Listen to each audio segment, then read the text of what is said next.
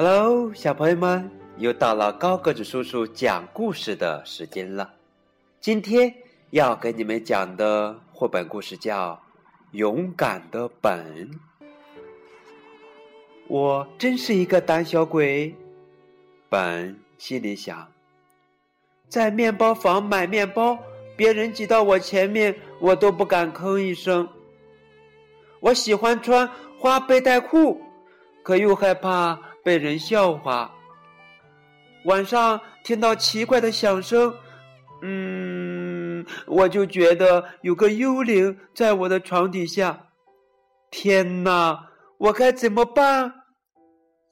本翻出电话本，在胆小鬼咨询电话里找到了一个广告，上面写着。神奇魔法术专治胆小，保证有效，请提前电话预约。本心里想：神奇魔法术，我正需要它。于是本立刻给魔法术打电话，约定第二天见面。第二天早晨，本来到了奇幻树林，魔法术就在里边。我住在奇幻树林里，那里到处都是古怪的精灵。不过，他们不会伤害你的，所以请不要害怕。哦，原来是魔法树在电话里就是这么说的。幸好魔法树把这一切提前告诉了本。本刚进入树林。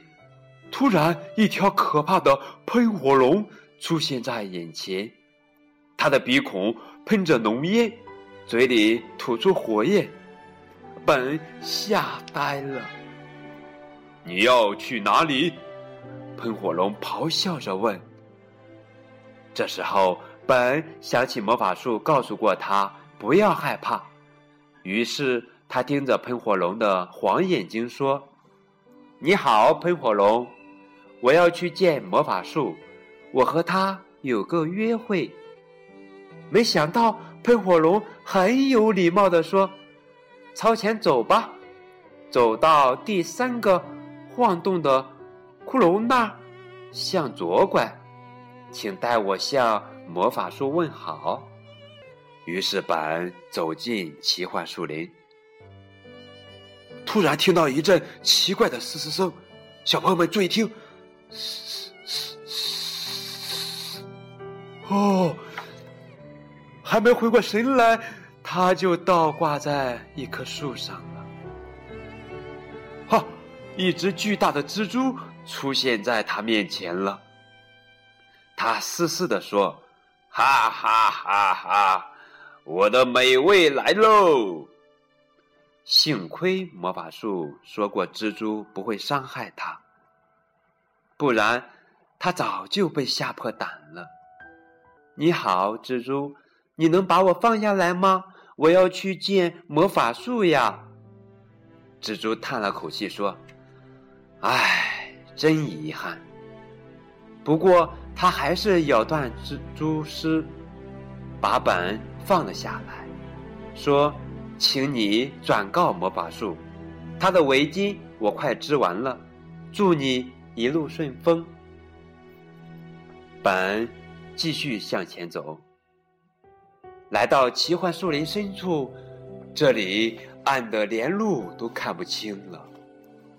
本正好看到一个路牌儿，上面写着“魔法术”三个字，旁边还有一个箭头指向前方。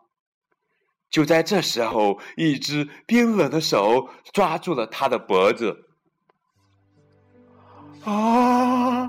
本吓了一大跳，他慢慢的转过身，只见一个奇丑无比的女巫站在他面前，她头上爬满了蜘蛛和蟑螂，身上散发着一股难闻的气味，正不怀好意的盯着他。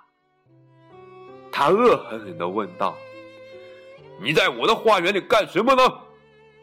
本在心里不住的安慰着自己：“啊，不会有事的，不会有事的，他不会伤害我的。”于是本彬彬有礼的说：“您好，夫人，我不知道闯入了您的花园，我正要去见魔法树呢。”女巫说：“哦，没关系的，那你就把这个大南瓜带给魔法树吧，可以用它做好吃的南瓜派。”于是本继续往前走，耳边传来阵阵的狼嚎声。身边是飞来飞去的蝙蝠，可是本依然坚定不移地朝前走。第一个，第二个，第三个骷髅到了，他朝左边转去。啊，魔法树就在那儿！本说：“你好，魔法树，我是本，给您打过电话的。”魔法树说：“哦，你来的挺早啊。”没有看到喷火龙吗？本回答说：“看到了，看到了。他还让我带他向您问好呢。”蜘蛛怎么样了？他很好啊。您的围巾快织完了。女巫呢？本说：“我也见到他了。他还让我给您带来了一个大南瓜。”魔法树说：“啊，这个，嗯。”呜，嗯，哦，最后他才开口问：“我能帮你什么忙吗？”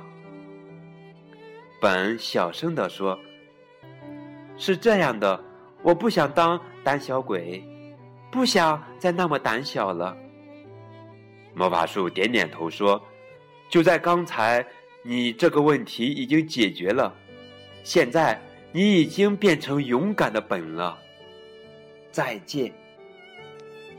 本高高兴兴的转过身，朝家里走去。他想：啊，这是一棵多么神奇的树啊！它把我变成了勇敢的本，我再也不是胆小鬼了。回到家，本换上了花背带裤去买蛋糕。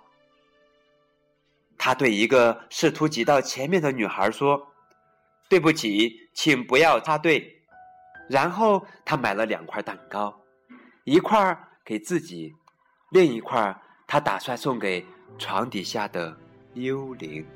好啦，故事讲完了。